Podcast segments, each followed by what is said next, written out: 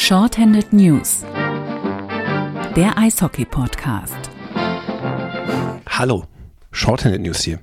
Ihr hört Ausgabe 69. Ähm, Gibt es da irgendeine Nummer, die man wissen muss? Eine spezielle? Äh, Das ist mir zu kindisch, da möchte ich nichts zu sagen. Ich habe dich ernsthaft gefragt, was du assoziierst, ist mir egal. Ich weiß es nicht, aber äh, Dave Loso hat ja in seinem großen Beitrag, den er vergangenes Jahr mal schrieb, was man an der NHL verbessern könnte, hat er ja gefordert, dass jede Mannschaft ein Trikot verpflichtend hat mit der Nummer 69, um den Trikotverkauf anzukurbeln. Ne? Mehr möchte ich dazu jetzt nicht sagen. Mir ist genau das zu kindisch. Ja, ja, eben, sag ich ja. So, gut, deshalb ist Dave Lose bei Paxsoup raus.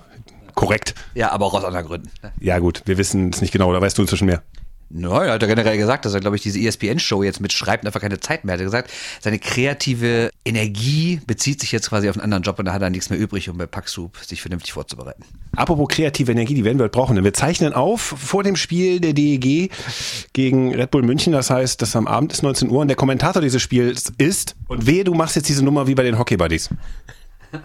Servus, der Christoph Fetzer.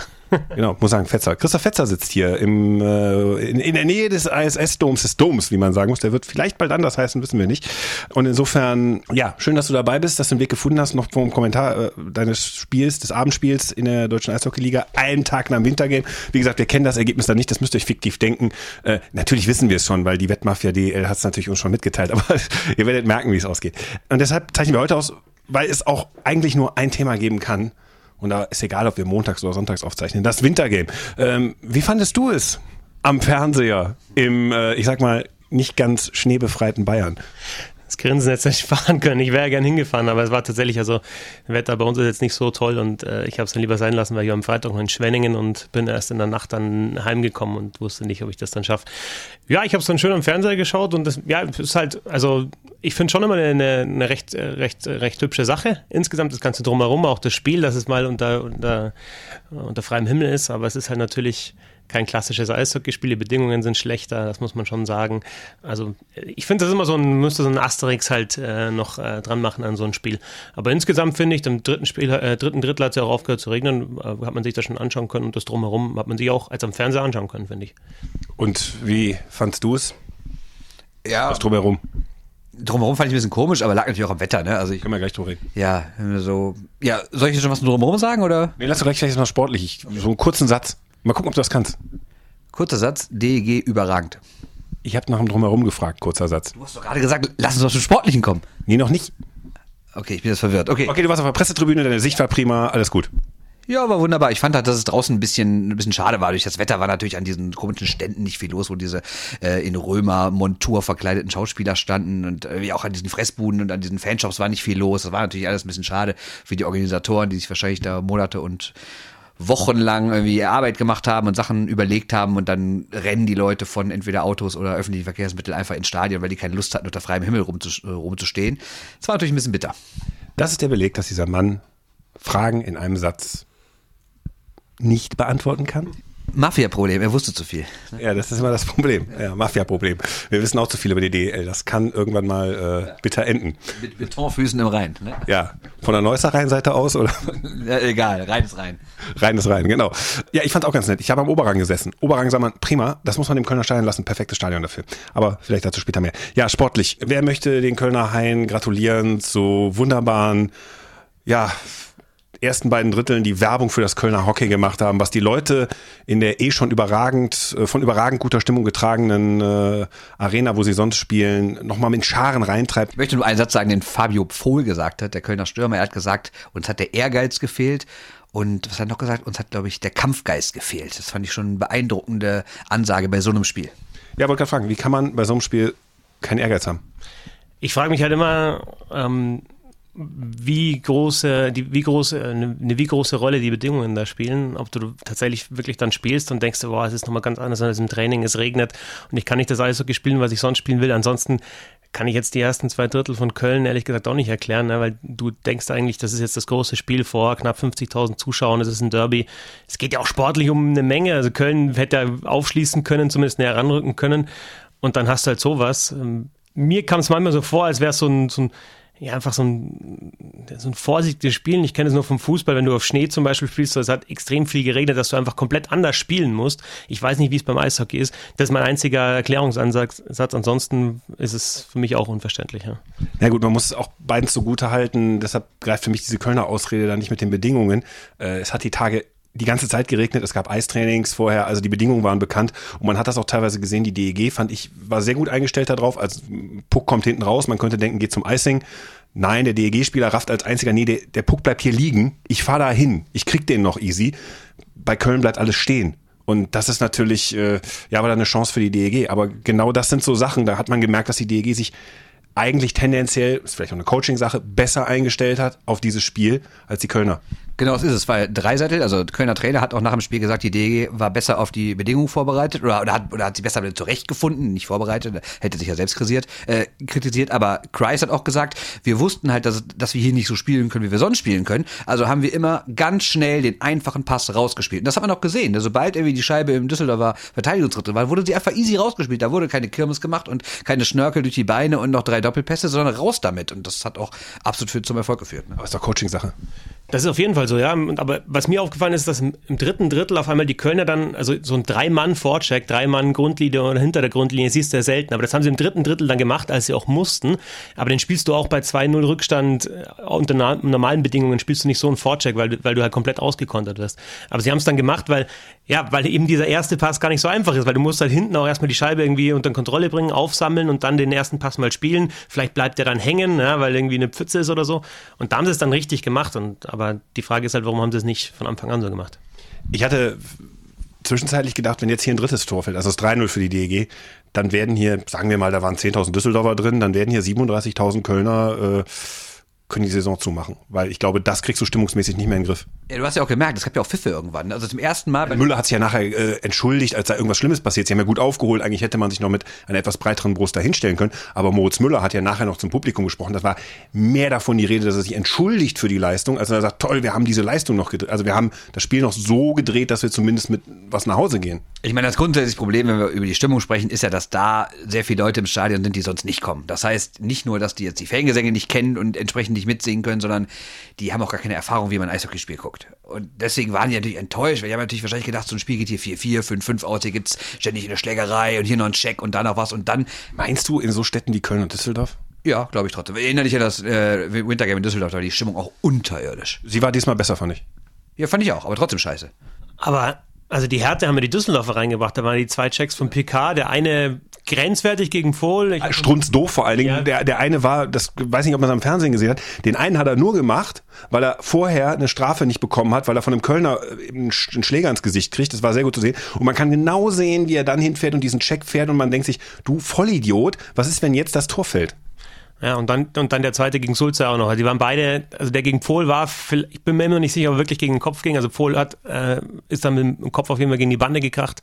Ich habe es ja so gesehen, dass der schon erst noch in die Schulter und dann gegen die Bande. Aber ähm, ja, war also bei unserer Seite. Insgesamt, insgesamt die Härte hat mir gefehlt, auch das Intensive und das musst du normalerweise dann als die Mannschaft reinbringen, die halt hinten liegt, weil äh, Düsseldorf hat ja alles im Griff gehabt. Das ist ja in Ordnung für die, wenn das Spiel einfach so weiterläuft. Hinten raus war es dann ein bisschen mehr, aber ich habe mal so die ersten zwei Drittel gemacht, äh, gedacht, gedacht, mehr nass als Hass. Oh. Ja, oh, oh, mehr nass als Hass, kann man das notieren als Überschrift? Mehr nass. Wie lange hast du auf der Zugfahrt darüber nachgedacht? Ich hatte mich ja vorbereitet auf Spielen, dann irgendwann habe ich gedacht, ich muss mir jetzt Sprüche überlegen für euren Podcast, deswegen habe ich dann die Vorbereitung sein lassen. Äh, was ich kurz, äh, bevor du... Aber das erinnert mich ja durch, ich mache mich nass aus Hass, ne? Das alte Titanic-Cover, ne? Ja, äh, nein, ändern wir uns nicht. Doch, mit, mit, mit, dem, mit dem Neonazi, der dieses Deutschland äh, 1990-Trikot alle sich in die Hose gepisst hat. 92 Rostock. Ja, genau. Ich kenne nur Knallt die Bestie ab, Kurt Beck. Ja, das gibt's auch, ja. Problembär außer Rand und Band. Aber das ist doch verboten, oder? Das ist verboten, kann man aber im Internet noch einsehen. Wird immer wieder rausgeholt, wenn wir über Problemwölfe hier in Nordrhein-Westfalen reden oder sonstige Problemtiere, dann hängt das immer in der Redaktion. Aber das ist ein anderes Thema. Nein, ähm, du hast die Checks dort angesprochen. Was ich schlimm fand irgendwo, es gibt ja eine Doku, das über das 221. Derby. Möchtest du dazu eigentlich noch was sagen aus der letzten Woche? Ich muss Abbitte äh, leisten. Ich habe Korrekturspalte. Äh, Korrekturspalte, genau. Äh, in eigener Sache. Wir haben ja Get fucking Sharky auf the ice. Ja, genau. Ich habe ja, ich habe ja letzte Woche gesagt, dass die Menschen von der Telekom alle blöd sind. Das ist natürlich schön, wenn hier jemand sitzt, ne? dass die, dass die das, äh, das Derby als 221. verkaufen. Aber natürlich war damit die Doku gemeint, die zwei, äh, über das 221. Derby, also das letzte aus heutiger Sicht Heimspiel in der Arena in Köln. Und ich wusste aber zu dem Zeitpunkt gar nicht, dass es um eine Doku geht. Ich dachte, es geht um das Spiel, weil ich dachte, was bewerben die denn da so groß? Das kann ja nur die Übertragung des Winter Games sein. Nein, es geht um die Doku. Herr Bandermann hat sich gestern darüber Sport 1. genau sich gestern darüber lustig gemacht. Also hat mich hat sich über mich lustig gemacht. Er hat sich völlig zu Recht über mich lustig gemacht und ich äh, kann mich nur entschuldigen. Ja. Die Doku ist übrigens sehr sehenswert, äh, sehr gute Kabineinblicke. Dieses Spiel ist aber sehr interessant, wenn man auf das gestrige, also auf das samstägliche äh, Wintergame schaut, weil die Kölner, die DEG in dem Spiel im Übrigen auch, haben ja das gleiche gespielt wie bei diesem Spiel, völlig emotionslos, es wirklich runtergegondelt. Es war ein, ein gräusliches Derby. Immerhin hat die DEG beim Wintergame verstanden, was ein Derby ist. Und da ging es einmal mit einer gewissen anderen Härte, mit einer gewissen anderen Spielidee zur Sache. Also man hatte bei der DEG zumindest das Gefühl, dass ein Derby da war.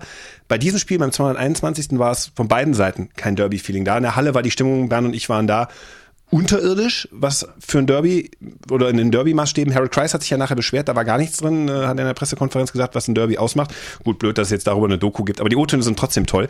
Nur, ähm, das alles war den Kölnern vorher bekannt. Also die ganzen Probleme aus einem solchen Spiel wie dem 221. Derby, das kannte man.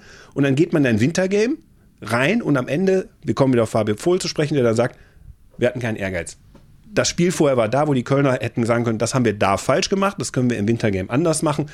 Scheiß auf die Bedingungen und dann spielen sie so. Ich finde es immer noch für einen Tabellenvierten unerklärlich und ich frage mich nach gestern umso mehr, wie die Kölner auf dem Tabellenplatz stehen können. Grundsätzlich würde ich nur sagen, dass das seit Jahren das Dauerthema der Derbys Köln-Düsseldorf ist. Das ist wirklich seit drei oder vier Jahren, ist immer von Kölner Seite das Thema, also von den Kölner Medien. Die Haie waren nicht bereit fürs Derby, die Düsseldorfer sind nicht die spielerisch bessere Mannschaft, haben aber gewonnen. Im Moment sind sie es übrigens aktuell. Im Moment, aber in den letzten Jahren war es eigentlich andersrum, da waren die Kölner immer deutlich besser rein spielerisch und trotzdem hat die DEG meistens gewonnen. Und immer war nachher das Ding, ja, die Düsseldorfer waren bereitet, weil da hieß es immer, ja, der Kreuzer, der hat die halt aufgeputscht irgendwie, der kann das und sowas, ne? Und die Kölner Trainer sind halt irgendwie nicht in der Lage, ihre Mannschaft fürs Derby heiß zu machen. Das ist ja jetzt nicht nur in, in dieses Jahr so, das ist ja seit Jahren so. Ich habe den Eindruck, dass, dass Harold Kreis jetzt wahrscheinlich der Trainer ist aktuell in der Liga oder mit der Trainer ist, der die Mannschaft am besten erreicht. Und jetzt ist die Frage, liegt es am Trainer oder an der Mannschaft oder am Zusammenspiel? Aber auch finde ich jetzt aus der Doku, diesem 221, äh, war bei den Ansprachen. Bernds Wintergehen. war, war bei den Ansprachen, finde ich, auch zu sehen. Also da, ähm, also Dreiseitel wirft da ein paar F-Bombs, ja, aber also so, ich finde schon, dass Kreis eine sehr klare Ansprache hat und ähm, ja, alles immer sehr positiv und es wirkt so locker, aber ich glaube, da ist einfach ein ganz klarer Plan drin. Und dann ist natürlich das eine das Emotionale, das andere ist das Spielerische. Also ich habe jetzt die DEG einmal im Stadion jetzt im, kurz vorher gesehen gegen Ingolstadt, da haben sie zwar verloren, aber ähm, auch war, war, das Spiel war okay. Ähm, und jetzt in, in dem Spiel, also da ist einfach ein klarer Plan zu erkennen. Muss ich ja bloß auch mal alle Statistiken äh, unterstreichen es ja. Offensive ist gut, Defensive ist gut, äh, Special Teams äh, jeweils Top 4 oder Top 3. Ähm, Beste Unterzahl, glaube ich, ne? Genau, ja, die, die, die wenigsten Tore kassierten Unterzahl, die, die zweitmeisten geschossen in, in Überzahl. Addition, Tore, ähm, also äh, Special Teams, Torverhältnis top in der Liga. Und das hat alles mit Coaching zu tun. Auch die Spielweise, wie sie spielen, wie Bernd vorher gesagt hat, ähm, das ist ja eh hast mir, als wir das letzte Mal vor dem letzten Spiel gesprochen haben, auch gesagt, so eine Stärke der DG, diesen schnellen, diesen klaren Aufbaupass zu spielen, schnell aus dem eigenen Drittel raus. Und wenn du das nochmal auf eine andere Ebene hebst, jetzt im Wintergame nochmal deutlicher diesen schnellen, schnellen Spielaufbau spielst, spricht auch über das Coaching. Ich will nur einen Satz sagen, und dann würde ich die DEG-Lobhudelei abschließen, was auch auffällig ist, auch gestern wieder. Olymp und Ritterwall eher unglücklich unterwegs. Und das sind zwei Spieler, die nicht in ihrer Bestform aktuell sind. Und wenn wir jetzt die Stats nehmen, die Christoph gerade gesagt hat, kombiniert damit, dass bei der DEG eine Offensive, ich sage jetzt mal freundlich, noch Potenziale vorhanden sind, wenn sich keiner verletzt, das muss man bei der DEG auch immer sagen, dann kann es so sein, wie uns Theo Gromberg gestern sicherlich nicht im vollen Geisteszustand, wie man als normaler Mensch durch die Welt läuft, in die WhatsApp-Gruppe schrieb, jetzt geht alles. Ja, aber es geht natürlich auch, wenn, wenn, wenn sich einer verletzt in der Top-Reihe, ja, dann geht vielleicht auch gar nichts mehr. Das ist das, das, das, das größte Problem.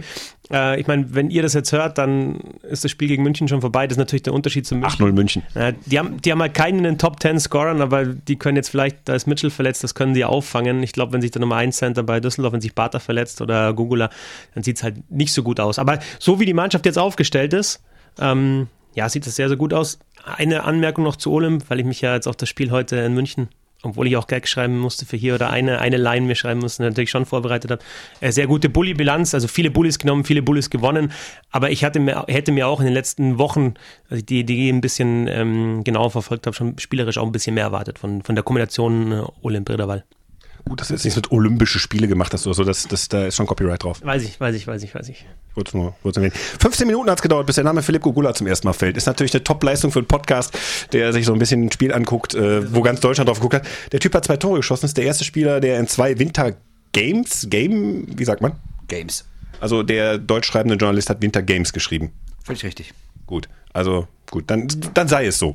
Ähm, zweimal, also in zwei Spielen getroffen hat, jeweils unterschiedliches Trikot und einen Doppelpack auch noch geschnürt hat. Ähm, ja, war ganz demütig gestern. Du hast mit ihm ja noch gesprochen. Äh, wir hören zum Schluss auch noch einen Ton von ihm. Ähm, nur wie sehr, letzte wirklich abschließende Frage zum Sportlichen. Der trifft nach etwas über 40 Sekunden, trifft er das Tor. Und ich sag mal so, das ist ein bisschen blöd, weil damit ist die Stimmung runter. Äh, der Stadionsprecher sagte den Namen des Torschützen Philipp Gugula. So ungefähr so, so nach dem Motto, so, äh, damit es keiner laut hört. Es haben alle gehört, keine Sorge, es haben auch alle gesehen. Wie sehr, also da frage ich mich, was bei den Kölnern halt dann auch wieder nicht stimmt. Also da musst du reakt, also wenn es funktioniert in der Truppe, dann kommt die Reaktion, okay, jetzt hat er getroffen, das war's für die heute. Reaktion meinerseits war eher, oh nein, das musste passieren. Schwierig. Das hat Moritz Müller, Kapitän, der ja auch nachher gesagt, dass das natürlich das, der schlimmste Start überhaupt war für die DEG, ein Traumstart, weil du bist natürlich eh ein bisschen nervöser vor dem ganzen Publikum, vor der, du weißt nicht, was mit dem, mit dem Untergrund genau ist, mit dem Regen und dann kriegst du auch noch direkt ein Tor und dann auch noch Gugula. Ich glaube, das ist erstmal wie so ein, wie, glaube ich, im Boxkampf, wenn du den ersten Schlag direkt voll in die Fresse kriegst, glaube ich. Aber dann war dieses Tor ja auch wieder, weil wir die Spielweise der DEG angesprochen haben. Ich meine, es war gerade so, jeder findet sich so ein bisschen zurecht auf dem Eis, wie so ein, das, den Puck wie so ein rohes Ei da hinten einfach mal rausgespielt und dann halt einfach mal von der blauen Linie aufs Tor gehauen, ja, und dann, dann springt er halt irgendwie zurück und springt halt rein. Auch das Tor war, finde ich, ein gutes Beispiel dafür, dass halt die DEG einfach da schon eine Vorstellung davon hatte, was passieren wird und was passieren muss. Wir hören jetzt zum Abschluss des sportlichen Teils Philipp Gugula zu den Bedingungen und danach diskutieren wir nochmal vielleicht ein bisschen über das, was er gesagt hat, aber nicht ganz lange. Ich habe nur eine Frage dazu. Ich glaube, nach, nach dem ersten Drittel hat so ein bisschen der Regen aufgehört. Da hat das schon um einiges mehr Spaß gemacht als im ersten. Ähm, jedes Mal zur Bank zu fahren, das Visier wieder äh, sauber zu machen, äh, ist einfach irgendwie was anderes. Aber meine Güte, so sind wir groß geworden, äh, als Kinder auch. Ich glaube, da kann sich keiner von äh, heute freisprechen, von den 40 Menschen, die da äh, heute mitgewirkt haben. Ähm, und ähm, ja, es war so ein bisschen äh, ja, Kindheitsfeeling. Ähm, aber wie gesagt, nach äh, 20 Minuten war es dann um einiges schöner und interessanter, dass wir, äh, ich sag mal, ein ordentliches Spiel äh, spielen konnten. Der hat dir ins Mikro gesagt, ist so eine Kindheitserinnerung. Jetzt habe ich mir dann daraufhin die Biografie von Philipp Gogula nochmal angeguckt. Philipp Gogula ist, äh, wir lassen dich jetzt mal außen vor, Christoph, weil du kommst aus einer Region, wo es mal hin und wieder einen zugefrorenen See gibt und jetzt merkt ihr auch schon, welche Re Richtung die Reise hier geht. Der Philipp Gogula ist sieben Jahre jünger als wir. Ist im Jahr 1987 geboren. Jetzt wisst ihr, wann wir geboren sind, also Bernd und ich. Bernd, wann bist du das erste Mal aufs Eis gegangen? Ich glaube, das könnte so 86, 87 gewesen sein. Gut, reicht als Antwort. Das heißt, rechnen wir das mal bei Philipp Gugula drauf, sind wir im Jahr, sechs, sagen wir mal sechs Jahre da drauf. Ah, also so, nee, wo er so wirklich freilaufend, ohne Eltern, ohne Eishalle, was machen wir. Sagen wir mal, mit sechs fing das an, dass er selbstständig, ne, Laufschule mit drei vielleicht. Sind wir mal freundlich, 1992? Willst du jetzt etwa sagen, es gibt, es, es gäbe den menschgemachten Klimawandel oder was willst du hier machen? Nee, das will ich nicht machen, aber ich kann mich seit 1992 sehr gut an die Winter erinnern, in Regionen um Krefeld, wo er gespielt hat, Düsseldorf, wo er her ist und äh, Mönchengladbach. Und da fällt mir eigentlich nur draußen spielen in Grefrath ein. Nee. Nein, es gab auf jeden Fall einen Winter und da wohnte ich schon in Neuss, also muss es nach 1990. Ach, du hast da immer gewohnt? Nein, nach 1990. Können wir das bitte nochmal thematisieren? also ich bin in Düsseldorf geboren and raised, Düsseldorf, ne? Und äh, aber 1990 dann nach Neuss verschleppt worden von meinen Eltern und äh, da gab es auf jeden Fall hundertprozentig einen Winter, wo wir in Neuss, da war nämlich Hochwasser Und dann hat's gefroren und dann waren nämlich die ganzen Rheinwiesen in Neuss waren zugefroren und da bin ich auch Schlittschuh gelaufen. Also könnte es theoretisch sein, dass Philipp Gogula einmal irgendwann Anfang der 90er draußen spielen konnte. Ich will nur sagen, ist ein bisschen arg romantisiert, was er da erzählt hat. Also wenn er jetzt wie der Kollege hier zu meiner Linken irgendwo im Eis aufgewachsen wäre, ne, dann hätte ich ja gesagt, okay, ne, aber ich meine, es ist jetzt nicht der kanadische Homegrown Boy, der irgendwo mit zwei auf dem Schlittschuhen stand. Hallo, das Winter Game ist Entertainment, der muss das verkaufen, der Schauspieler hat's entertained, alles gut. Ja, wollte nur noch mal Fakten, lieber Philipp Gogula. Fakten, wir, wir checken ja alles nach. Äh, gut, haben wir das, das Drumherum. Jetzt kommen wir mal wirklich zum Drumherum.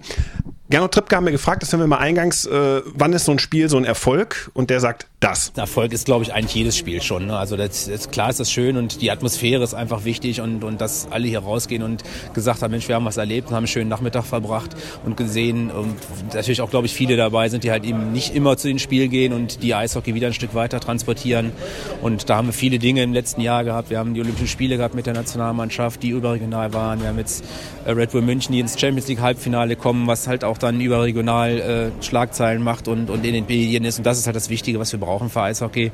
Äh, an den Standorten sind wir stark, aber dass wir natürlich das normale Sportpublikum und das deutschlandweite Publikum kriegen und da sind so Events halt perfekt. Er sagt, ein Erfolg ist das Spiel, wenn sowas bundesweit wahrgenommen wird. So, das reicht. Dann hat er ja alles erreicht gestern. Weiß ich nicht. Also ich habe jetzt die Sendung nicht geguckt, aber ich habe zum Beispiel äh, mal im Videotext nachgeguckt, was denn so die Themen im Sportstudio sind. Da ist das Wintergame nicht aufgetaucht. Ähm, Sport am Wochenende vom Deutschlandfunk äh, dürfte Burkhard Hupe, glaube ich, eine Minute drüber reden.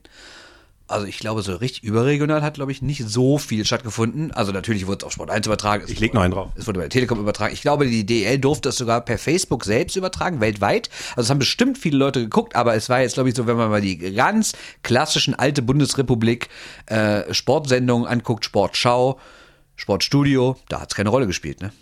Ich leg noch einen drauf, äh, im Westdeutschen Rundfunk, äh, da wo das Spiel, im Einflussbereich, wo das Spiel stattgefunden hat. Hörfunknachrichten 20 Uhr, also die ersten nach dem Spiel äh, Handball-WM auf dem Sportplatz. Ja, auch ein gutes Thema. Aber man könnte vielleicht mal Handball-WM und eben dieses Spiel dann in die Nachrichten packen. Hast du gerade meinen Arbeitgeber kritisiert? Ich würde sowieso nur Sportnachrichten machen, ganz kurz. Nee, nee, wichtig ist auch, dass es äh, in Bayern äh, wie jedes Jahr schneit. Das musst du wahrscheinlich im WDR dann auch noch unterbringen. Und dann ist halt das äh, Winter Game unter den Tisch gefallen, denke ich mal.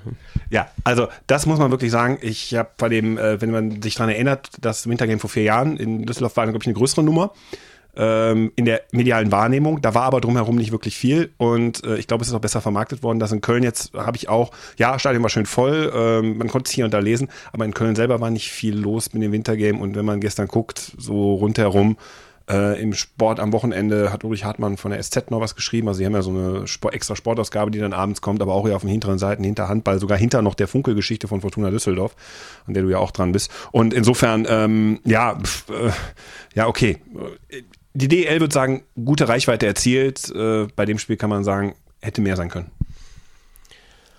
Ja, das ist halt, aber die Frage ist halt, woran liegt das? Ja? Also das ist ja die öffentliche Wahrnehmung von Eishockey und da äh, sind wir uns ja alle einig, dass äh, das ein bisschen unverständlich ist oder wir fragen uns immer, woran das liegt, woran das liegt, dass der Sport nicht größer ist, weil ähm, ich finde halt einfach, wenn du, wenn du dich nicht mit, nicht mit, nicht für Eishockey interessierst, eine schöne Sache war das gestern auf jeden Fall das Winter Game.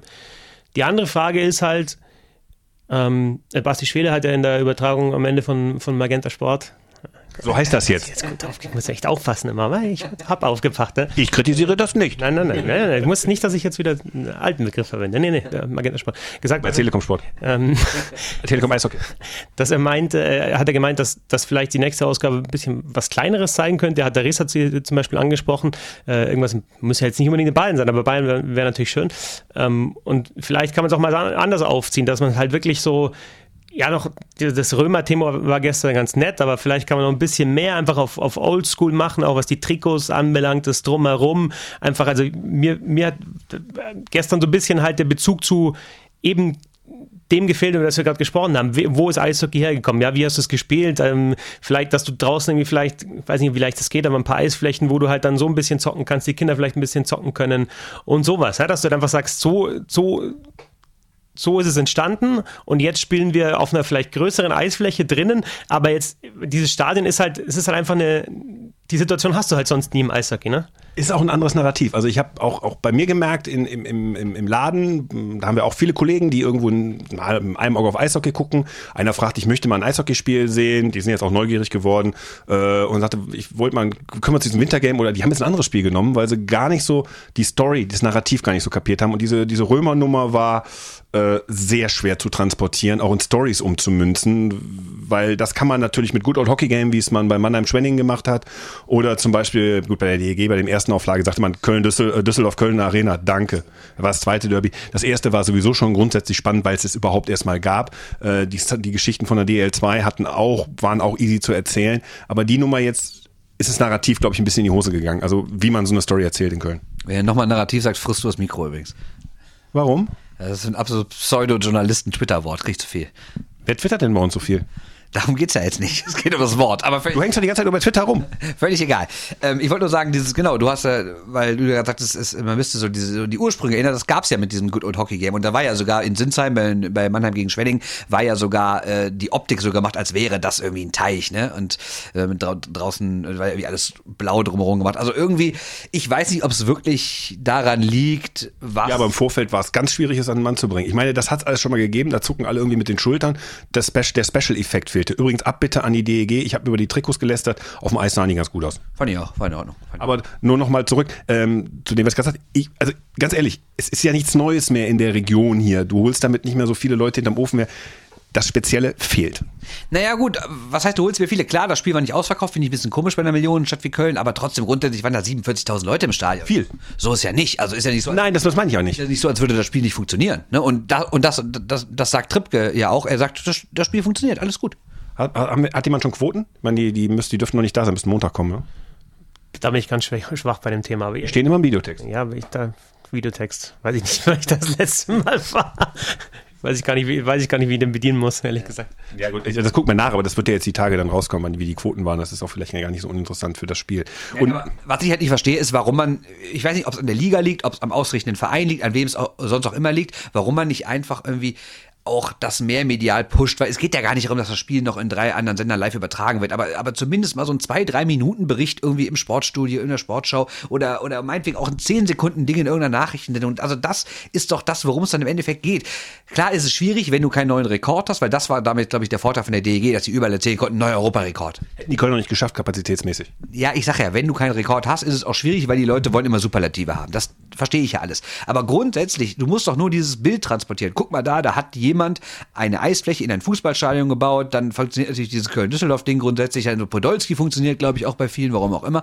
Und das hätte doch irgendwie schon dafür ausreichen können, dass man es irgendwie überregional zeigt. Geil war die Frage an Lukas Podolski im Steinstricher. Ja, kennst du auch ein paar Jungs? Ja, ja, ich kenne die Jungs. Ja. Ich glaube, wenn, wenn man da nachgefragt hätte, wen denn? Ja, dann wäre da das Lügengebäude in sich zusammengebaut. Ja, den Mo Müller kennt ja, da vom, vom, vom Pressetermin, aber. Nee, ich glaube, den Müller und der, die kennen sich schon noch so also auch persönlich. Ich glaube schon was anderes. Ja, aber ich glaube nicht, dass ein Mo Müller äh, mit Lukas Podolski in der Freizeit rumhängt. Kann ich mir nicht vorstellen. Weil da stehen so ein paar Barrieren zwischen den beiden. Pro, es ist eine, eine, eine, ein Lob an Mo Müller. Ja, das glaube ich auch. Ne? Also, also, also vom aus der Bibliothek kennen sie sich nicht. Sagen, wir so. Ja, ungefähr. So kann man es, glaube ich, so ausdrücken. Ne? Kein Philosophie-Stammtisch. Nee, nee. Also, also mit Mo Müller ginge das, aber. Definitiv, definitiv. Podolski weiß aber nicht, wer Herr Hegel ist, kann ich mir vorstellen. Ne? Der liest nur Schopenhauer. ja, denke ich auch. Eine ganz andere Schule. Apropos Ultras, also Schopenhauer Ultras. Ähm, hat Sport 1 eigentlich diese äh, Pyro-Show gezeigt? Also das Feuerwerk. Also die die Bürotechnik habe ich ehrlich gesagt nur. Rechnik, ich habe mich verschrieben. Konfetti habe ich gesehen im, im Fernsehen. Ähm, Pyro habe ich jetzt im Fernseher eher über Twitter eben wahrgenommen. Weiß ich nicht, ob ich die, weiß ich nicht, ob sie die übertragen haben. Vielleicht habe ich gerade weggeschaut. Also nur mal, um das klarzustellen, da wurden keine Bengalen hochgehalten oder äh, Leuchtfackeln, sondern die DEG-Fans hatten auf einmal ihre gelben Westen nicht mehr an. Warum habt ihr eigentlich gelbe Westen getragen? Ist, ich meine, es sollte rot-gelb aussehen, ja, aber der Oberhang über euch war leer. Gut, die Sitze sind rot, aber mein Gott. Halb voll war der Oberhang. Ja, kriegst aber trotzdem keine Choreo mit hin. So, und ähm, Choreo von den Kölnern war okay. Immerhin, dass es in Köln ja, habe ich jetzt erfahren, in der SZ seit Jahren keine Choreo mehr gibt, weil die FC-Fans streiken in Sachen Choreos, ähm, ist das äh, ganz toll. Guck mal, das weiß sogar der Bernd nicht. Also ich habe so viel Choreos in Köln gesehen, ich weiß gar Ulrich Hartmann hat. Ich weiß gar nicht mehr, wann, wann, wann die letzte von den FC-Fans war. Keine Ahnung, ist mir auch scheißegal. Die sind seit zwei Jahren raus, weil äh, seit der, nach der letzten Choreo äh, möchte der Verein die Haftung für die Inhalte bei den Ultras sehen. Da sagen die, nee, äh, würde ich auch nicht machen bei dem Scheiß. Ach ja klar, es ging ja um damals diese, äh, diese Jubiläumschoreo von der Horde, wo die, wo, Genau. die, wo die ihre Busangriffe abgefeiert haben und so, ne? Ja, und dann war es strafrechtlich ein bisschen schwierig. Also insofern, das ist ein bisschen Feier zu fronten. Deshalb war das jetzt die erste Choreo seit, ich glaube, zwei Jahren äh, in dem Stadion. War ganz nett. Ich glaube, das Ding war, das Bild war zerrissen, das haben sie aber noch gerade wieder hingekriegt. Äh, aber egal. Nur bei der DEG haben sie äh, Rauchbomben gezündet, also so Rauchtöpfe und einen kleinen Blinker gezogen, haben die gelben Westen ausgezogen, einfach so ein schwarzer Block da unten. Äh, sagen wir so, liebe DEG Ultras, ähm, ja, ich musste ein wenig schmunzeln und damit sollen wir es lassen, belassen wir es dabei. Ja, so, sollen, sollen sie zünden, wie sie wollen, mir scheißegal. Ich fand die Pyro-Show am Ende das Feuerwerk ganz nett. Haben wir schöne Fotos bei uns auf dem Twitter-Account. Ne? Und das waren die wirklichen Pyro-Chaoten, die von der DL. Ja, also das ist natürlich immer, immer lustig. Klar kann man ja sagen, Sicherheit und Experten und Profis, aber ich finde, ich finde diese grundsätzliche Debatte immer geil, wenn so, wenn so, wenn Fans irgendwas zünden, so völliges Unverständnis. Wie kann man sowas machen? Und was, was ist überhaupt die Faszination? Die verstehe ich gar nicht. Und dann kommt ein offizielles Feuerwerk, alle sagen, oh, sieht das toll aus. Feinstaubwerte. Ja, ja, herrlich, wunderbar. So, und durch den Klimawandel, den wir mit dem Feinstaub erzeugen, durch dieses Feuerwerk, äh, friert ganz Bayern weg. Und wir können froh sein, dass der Kollege Fetzer hier ist. Wahnsinnsüberleiter. Schlecht. Geht so. Ja, so. So, so äh, wir verabschieden den Kollegen Schwickerath. Ähm, der muss nämlich, wir reden jetzt gleich weiter, wo ein Spiel stattfinden kann. Der muss nämlich, was musst du machen? Ein Text schreiben. Worüber? Friedhelm Funkel. Toll. Bis später. So, Bernd Schwickerath ist raus. Äh, Ich mache weiter mit dem Kollegen Fetzer, denn wir haben ja noch eine Frage offen, das Ganze drumherum. Wenn es nach dir ging, wo soll das nächste Wintergame stattfinden? Mach mal einen Tipp. Boah, ist schwer. Also ich habe jetzt gerade gesagt, vielleicht wären kleinere Stadien ganz gut. Ähm, aber du hast immer halt, du hast, also die Optik hast du ja immer, ja. Du hast immer die, du siehst immer, das ist ein Fußballstadion, es ist einfach nicht das gleiche wie in einem, in einem Eisstadion, auch jetzt in einer Fernsehübertragung. Ähm, dazu muss man ja sagen, dass wir, also ich meine, das, ich finde, das Spiel ist sehr, sehr gut abgebildet worden jetzt ähm, bei Sport 1 im Magenta Sport, dass du halt einfach, ähm, du hast schöne Kameraeinstellungen gehabt, du hast, du hast diesen äh, Bandenputzer noch mit dabei gehabt, Banden und, und Glasputzer, damit du halt auch wirklich nah an der, an der Bande sein konntest, die, die Ref-Cams und so weiter. Ähm, aber du hast halt immer, wenn du die Totale hast, hast du halt einfach, bist halt weit weg, das ist halt einfach so. Ähm, ja, ob man da jetzt tatsächlich einfach wirklich so ein kleineres Stadion wählt oder tatsächlich irgendwo mal vielleicht sogar ja, einfach in der, auf, auf, in der freien Natur eine Eisfläche generiert, ja, ähm, Krefeld oder da, wo Philipp Gugula sonst her ist. zum Beispiel, und dann einfach die Tribünen aufbauen, hat vielleicht nicht so viele Zuschauer also im Stadion, hat aber vielleicht dafür dieses, dieses Oldschool-Feeling besser. Das fände ich schon auch ganz, ganz interessant. Tipp abgeben, schwer für mich. Waren, in Nürnberg waren wir schon zweimal im Westen, einmal im Südwesten. Ja gut, Winter Game in Berlin, da dann auch die Frage, wo gehst du dahin? Ne? Also im Olympiastadion, ich weiß nicht, da, da ist mir einfach, das, das ist mir einfach zu groß insgesamt. Aber ich habe das gleiche Gefühl halt in Nordamerika, wenn es irgendwie in Michigan oder so ist. Es ist einfach ein Riesenstadion, ja, ist ganz cool, aber ich meine, das ist ein, der, der Puck hat halt zweieinhalb, siebeneinhalb Zentimeter äh, Durchmesser. Nee, nicht Voll den geilen innovativen Vorschlag. Glowing Puck. Ja, genau, super. Hab ich mal gehört, so ganz toll. Wir haben gerne noch Tripke dazu gefragt. Der hat auch ein bisschen mehr gesagt, aber wir hören jetzt mal rein, was er sagt zu künftigen Wintergame-Spielen. Wir werden wie immer dann äh, letztlich Ende diesen Jahres die Ausschreibung wieder machen für das äh, Winter Game 2021. Dann schauen wir mal, äh, so ein bisschen hatten wir Probleme mit den Stadionsituationen, dass viele Fußballstadien Hybridrasen haben und Fußballstadien machen halt am meisten Sinn wirtschaftlich, weil nicht viel Aufbaukosten und so sind und man relativ hohe oder große Zuschauermengen da kriegen kann. Äh, das hat sich auch in der Bundesliga so ein bisschen gelegt, also da geht der Trend auch wieder so ein bisschen weg von und dann schauen wir mal, wer sich da bewirbt. Äh, also so ein glaube ich, jetzt sofort wieder das Derby, glaube ich eher nicht, aber da gibt es auch schon noch so ein paar andere schöne Derbys, die wir hätten. Um Augsburg war, könnte man zum Beispiel dran denken. Ähm, Bremen war mal im Gespräch, die haben jetzt aber, glaube ich, leider einen Hybridrasen äh, installiert, was nicht so clever war. Also äh, Berlin gibt es verschiedene Möglichkeiten, also äh, lassen wir auf uns zukommen, aber ich glaube, da werden wir schon was finden. Das ist jetzt nicht mit da drauf gewesen. Der hat aber gesagt, so, so diese Nummer, die du gerade vorgeschlagen hast, auf dem See und dann die Stahlrohrtribünen drumherum machen, viel zu teuer.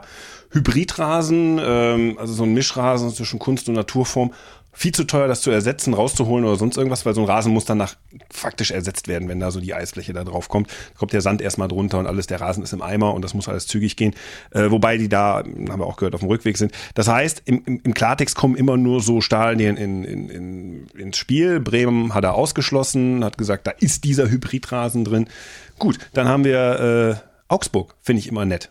Denn das ist jetzt auch wieder genannt worden. Jetzt gut, die müssen sich Ende des Jahres alle bewerben, aber ich finde ja persönlich, Augsburg ist für mich aktuell die interessanteste Variante.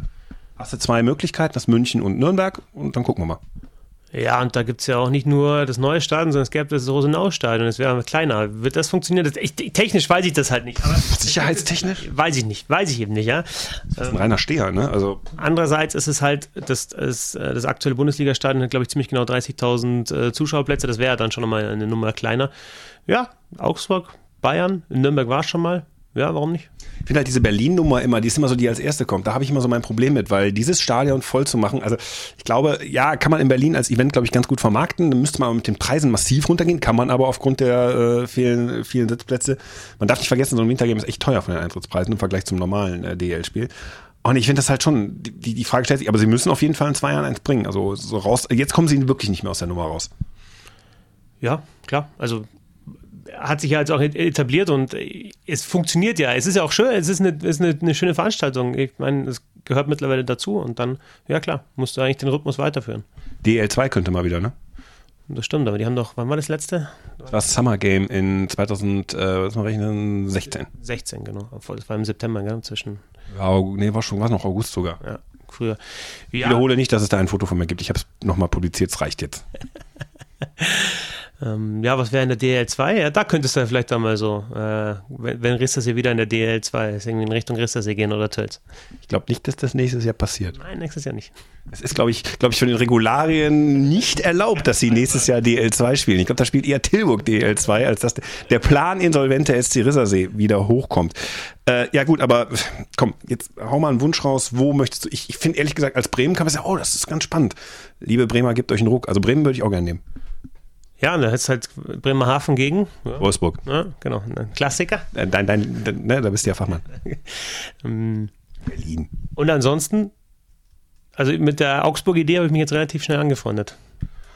Ja, was haben wir sonst noch? Gehen wir das mal durch. Ähm, was haben wir da? Schwenning, äh, die haben sich ja gedrückt vor so einem Heimspiel. Das hat man gemerkt in Sinsheim. Wir sollten ja erst das Heimspiel ausrichten. Das haben dann die anderen Mannheim doch wieder übernommen, weil sie gemerkt haben, uh, da ist auch ein finanzielles Risiko mit verbunden. Das trägt so eine Firma wie SAP, die dahinter steht, also oder die Hops tragen das mal eher mit, wenn da ein kleiner Verlust entsteht. Wobei alle Wintergames Games waren ja bisher äh, ökonomisch erfolgreich. Das muss man, darf man auch nicht vergessen. Ich glaube, es hat keiner Verlust gemacht kenne die Zahlen jetzt nicht, aber ähm, wenn, wenn, also. Ich meine ja, ich meine, im ersten Jahr war es, glaube ich, äh, waren sich nicht ganz sicher, aber ich weiß, in Düsseldorf hat man ähm, Geld verdient. Köln wird jetzt auch Geld verdient haben, äh, wenn sie es ähnlich gemacht haben vom, vom Setting her. Und äh, gut, SAP behauptet es, ob es dann stimmt. Also, äh, Entschuldigung, Familie Hopp behauptet es, aber äh, ob es dann stimmt, weiß man nicht. Nein, ähm, ja, das wird echt schwer. Was an Orten, wo keine DL ist, zum Beispiel Stuttgart.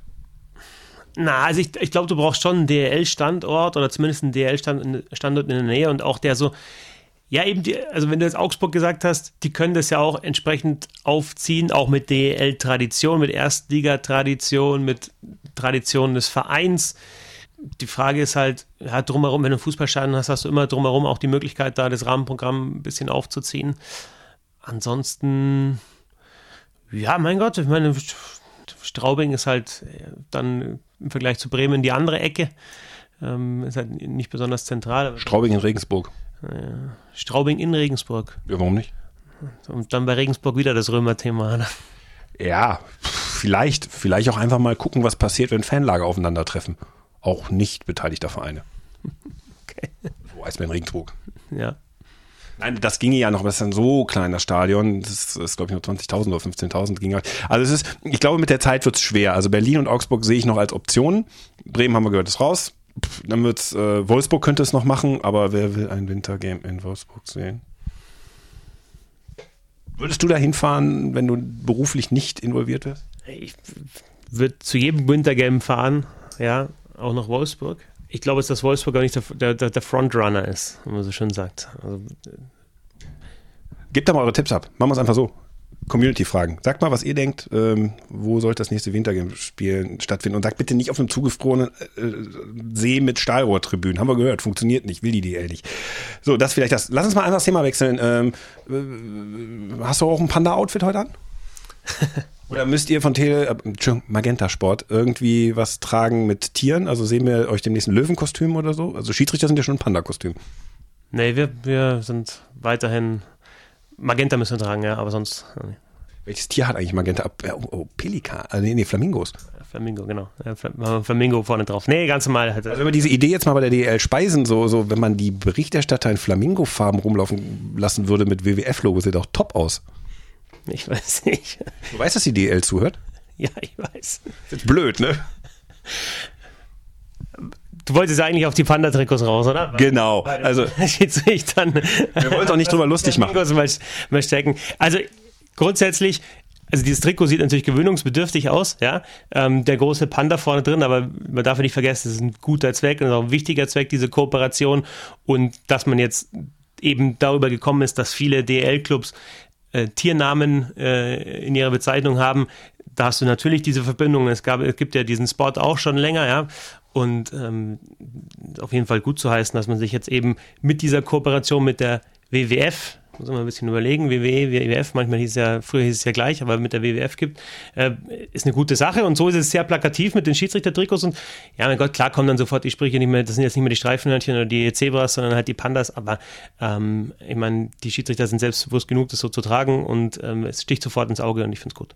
Was nicht so ins Auge sticht, und darum ging es eigentlich, ich will mich gar nicht über diese Panda-Geschichten lustig machen, auch WWF nicht, ich möchte jetzt keine Wrestling-Geschichten machen mit, welche Wrestling-Liga sponsort denn da die DL? Nein, diese ganzen Sprüche mache ich jetzt nicht. Ach scheiße, ich habe sie gemacht, egal.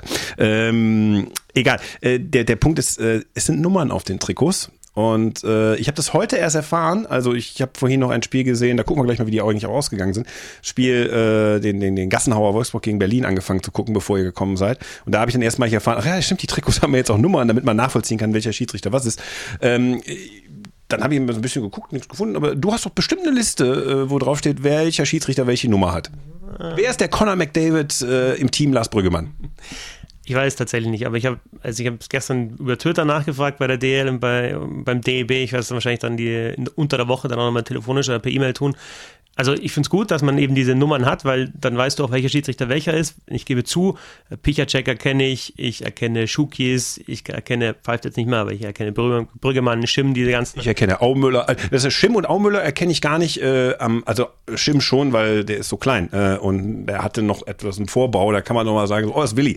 Aber Aumüller habe ich immer erkannt, ohne genau hinzugucken. Musste nur aufs Spiel gucken. Mehr sage ich jetzt zu Herrn Aumüller nicht also ich erkenne nicht alle, deswegen kann ich nicht alle zuordnen. Und manchmal ist es tatsächlich so, also ich meine, du kannst ja auch einen Schiedsrichter einfach mal erwähnen, dann kannst du sagen, der hat die Strafe angezeigt, der hat die Strafe, die Strafe gesehen, ne? Und, und, oder jetzt sprechen sie und der und der hat es anders gesehen. Ähm, ich weiß jetzt noch nicht, welche, welche Nummer zu welchem Schiedsrichter gehört. Das wäre natürlich dann der nächste Schritt, dass man auch eben, das ist ja der Grund dafür, du hast es in der NHL auch, da hat jeder, jeder Schiedsrichter hat seine feste Nummer und du weißt immer, der trifft die Entscheidung und hast es ist ja dann auch eine Hilfestellung für die Berichterstatter, für die Kommentatoren, dass sie wissen, ja, wer, welcher Schiedsrichter war da, entweder weil jemand was gut gesehen hat oder eben nicht gesehen hat, welcher Schiedsrichter war da in der Nähe.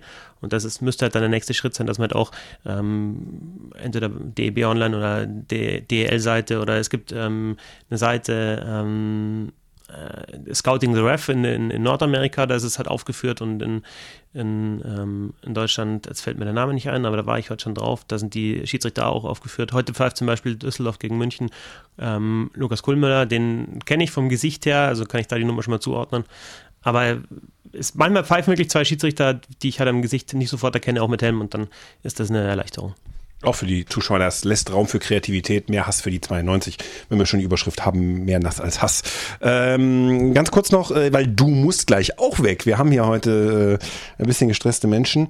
Ähm, ganz kurz noch eins, dieses Spiel, was du gleich kommentierst, das Back-to-Back, -Back, also sprich, dass äh, München äh, einen Tag später der Tabellenerste auf den immer noch Tabellendritten DEG treffen muss.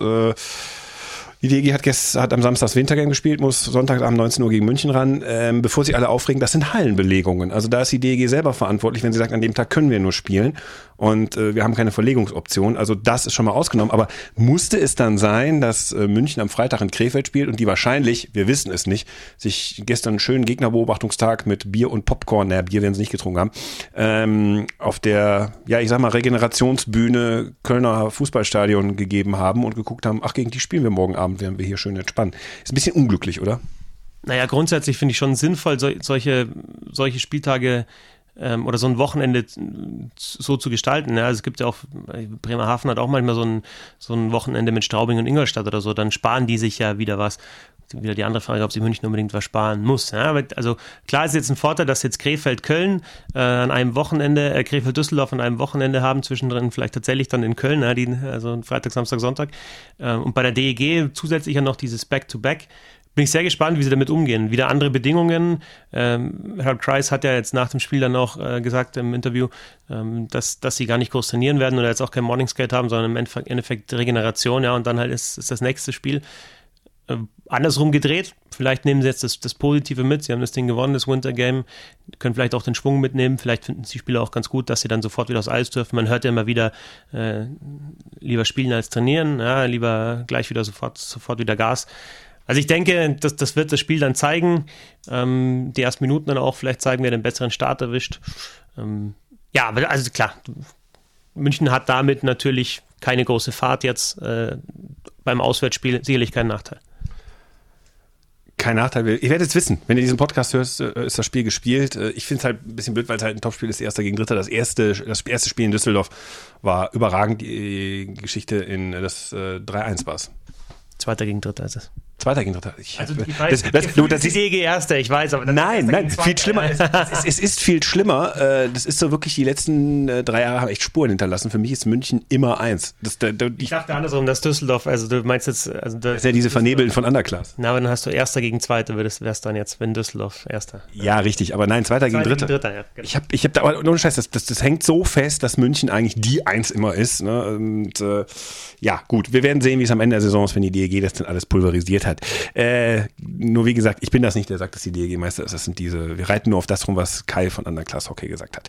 Äh, eine Geschichte noch, weil, ähm, und dann würde ich sagen, machen wir für heute den Sack zu, äh, gucken gleich nochmal, was die Ergebnisse sagen. Eine Sache noch ist, weil du, weil du eben aus der Region hier hingereist bist heute und es bei der DL2 eine Spielabsage gegeben hat in der letzten Woche, haben wir auch schon drüber gesprochen im letzten Podcast. Äh, die Tölzer Löwen sind nicht in Bietigheim angetreten, weil sie gesagt haben, ist uns zu unsicher mit dem Bus fahren. Wir fahren da nicht hin.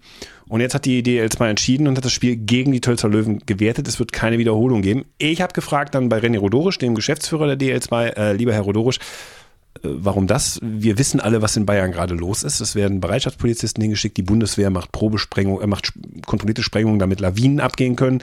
Wir haben schon Menschen, die umgekommen sind wir hatten im letzten Jahr den Unfall mit den Humboldt Broncos in Kanada, wo ein Bus halt verunglückt ist. Man muss es doch nicht rausfordern.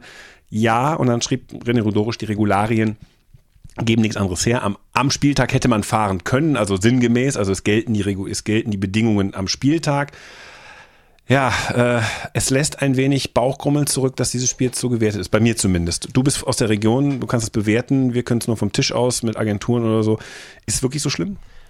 Also erstmal in, in die Regularien habe ich nicht so, den, ich habe ich den, den endgültigen Einblick jetzt nicht. Also ich hätte es jetzt aus der, aus der Hüfte geschossen, nicht gewusst, wie das, wie das gewertet wird. Also die offizielle Antwort ja. ist, äh, wird 5-0 gewertet und die offizielle Antwort ist, am Spieltag gelten, gelten die Bedingungen des Spieltags und nun ja, da war es so, dass man hätte spielen können.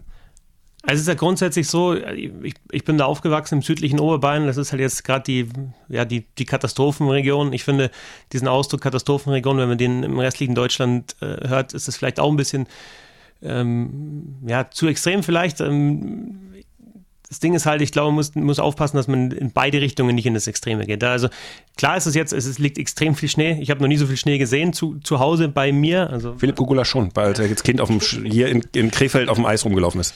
Ohne Dach. Also es fällt wirklich richtig viel Schnee und äh, es ist natürlich auch gefährlicher. Es, ähm, für die Dächer, für alte Menschen ist es nicht schön, für äh, Leute, die, also für Kinder zum Beispiel, ähm, ich habe jetzt gehört, dass ein Kind vom Baum erschlagen worden ist, das sind natürlich schreckliche Geschichten. Ne? Ähm, und es ist tatsächlich einfach so, ich glaube, du solltest bei solchen Bedingungen halt nicht in Panik verfallen. Jeder, der bei uns wohnt, weiß, im Winter fällt Schnee, dieses Mal ist es mehr. Ähm, es dauert ein bisschen, bis der Schnee weggeschafft wird, aber es wird auch immer wieder gesagt, wenn man nicht unbedingt raus muss, dann sollte man auch nicht raus und sollte sich halt dann nicht auf die, auf die Straßen begeben, die teilweise vielleicht frei sind, aber du weißt ja nicht, was bei den Bedingungen passiert. Das ist einfach schwer einzuschätzen. So, und jetzt ist halt die Frage, die beantwortet muss. Ähm, ist ein Eishockeyspiel ein Anlass, für den man unbedingt raus muss? Ich glaube, man hätte da schon auch Gnade für Recht äh, walten lassen können und sich irgendwie anders einigen können, denn ich denke, eine Eishockeymannschaft äh, entscheidet sich ja auch nicht einfach so dafür, nicht zum Auswärtsspiel zu fahren, sondern das wird dann schon Gründe gehabt haben.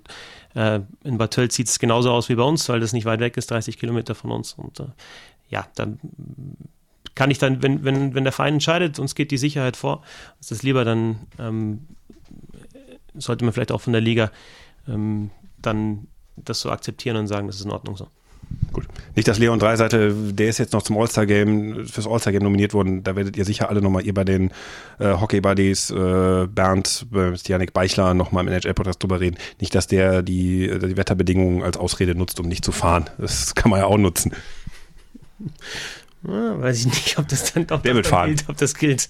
Der wird fahren. Gut, das war äh, Shorthanded News Ausgabe 69. Etwas kürzer, weil unmittelbar nach dem Wintergame. Ähm, weißt du was? Ähm, ich habe mein Handy nicht um. Guck doch noch mal eben, wie die anderen Spiele ausgegangen sind, während wir hier gesprochen haben. Ich will wissen, wie der, wie die, wie der Top-Kracher äh, äh, hier äh, Wolfsburg-Berlin, äh, wo die ganze Ja, schau, wenn du die, die Hör mal, App aufmachst, hast du sofort Wintergame. Ja? Hab ich auch gedacht. Auch mal sagen, genau. Also haben wir Samstag, genau, das war gestern, 3-2 Düsseldorf, weil das war dieses Wintergame. Ja, ja. Ja, genau. Verlängerung, genau. Ja, ja. So. Oh, Ingolstadt, äh, oh, oh, Bremerhaven, Schwenningen 3-0. Wolfsburg führt kurz vor Ende, würde ich mal tippen, 3-1 gegen Berlin. In Berlin ist die Stimmung jetzt super. Ja, denke ich auch, vor allem bei Tom Kanzok. Ja, ich denke mal, das wird wirklich langsam so, wenn das so weitergeht, wird das hier, gut, wenn Nürnberg jetzt gegen Krefeld gewinnt, aber wird das so eine Nummer zwischen Nürnberg und Berlin werden um den letzten Playoff-Platz? Hätten wir auch nie gedacht.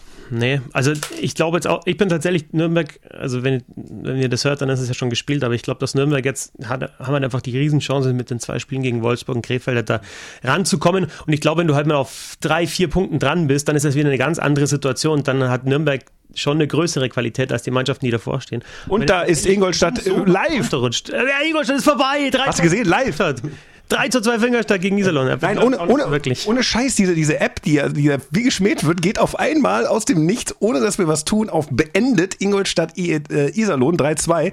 Das ist ja, das ist ja fast schon professionell. Schaut gut aus, ne? Ich bin begeistert. So, das, da muss man ganz viel zurücknehmen. Wobei ich habe ja eh immer das mentale DEL-Trikot an, wie mir hier vorgeworfen wird. Und äh, Wolfsburg, Berlin, ja komm, ähm, wenn da kein Wunder passiert, Wolfsburg wird es gewinnen und ist dann auch wahrscheinlich nicht mehr Tabellenletzter, wenn ich das richtig sehe. Sind sie nicht mehr.